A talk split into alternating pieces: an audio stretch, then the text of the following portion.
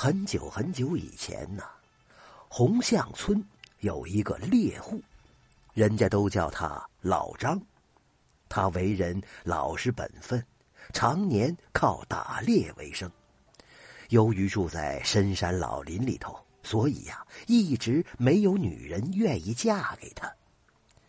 有一年，老张上山打猎，发现自己布置的陷阱里有猎物。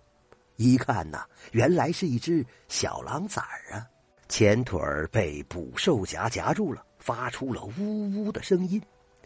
看到小狼崽那可怜巴巴的眼神啊，老张便将小狼带回家治疗腿伤。老张抱着受伤的小狼崽走在回家的路上，总感觉附近的树林里有什么东西在跟踪自己。老张心想。哎，这难不成是母狼在跟踪我吗？回家之后，老张给小狼崽上药，并包扎好伤口，还拿出了一些食物喂它。到了晚上，老张被一阵狼嚎给惊醒了。小狼听见那声狼嚎之后，表现得异常兴奋。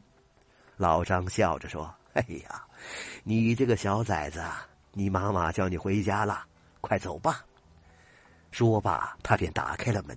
小狼离开老张家之后，一边走一边回头看着他，好像有点不舍，又好像对老张表示感谢。哎呀呀呀！快走吧，快走吧，我可是不敢养你呀！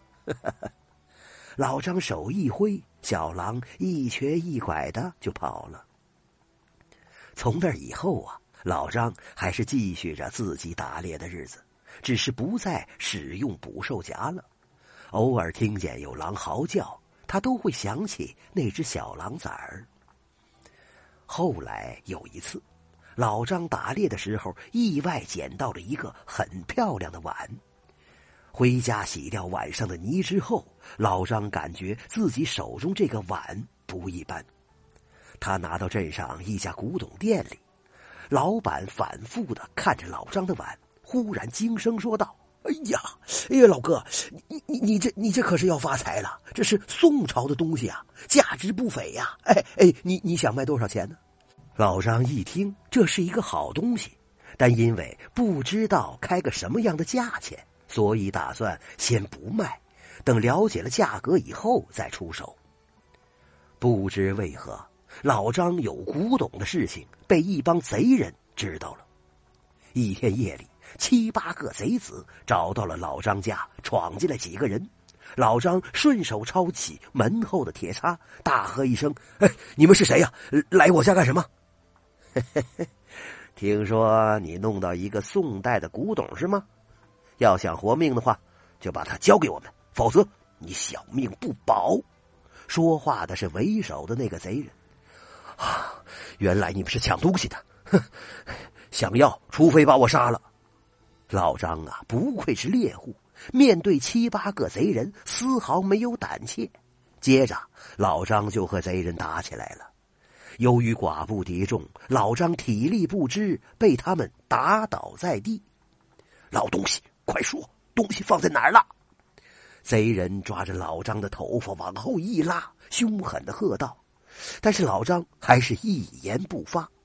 见老张不说话。众贼人开始四处的翻找，最终还是找到那个碗了。但他们还想杀人灭口。正在贼人准备动手的时候，一只体型硕大的狼突然就扑了进来。贼人吓得连忙躲闪，一双狼眼死死的盯着贼人头子，忽然呜呜的嚎叫起来。不一会儿，十几匹狼都窜进了屋内，将门口死死的堵住。面对十几匹恶狼，这贼人被吓得腿都软了，有几个飞快的翻窗逃跑。贼头子拿着匕首向最大的那匹头狼刺去，但瞬间他的手就被头狼给咬住了。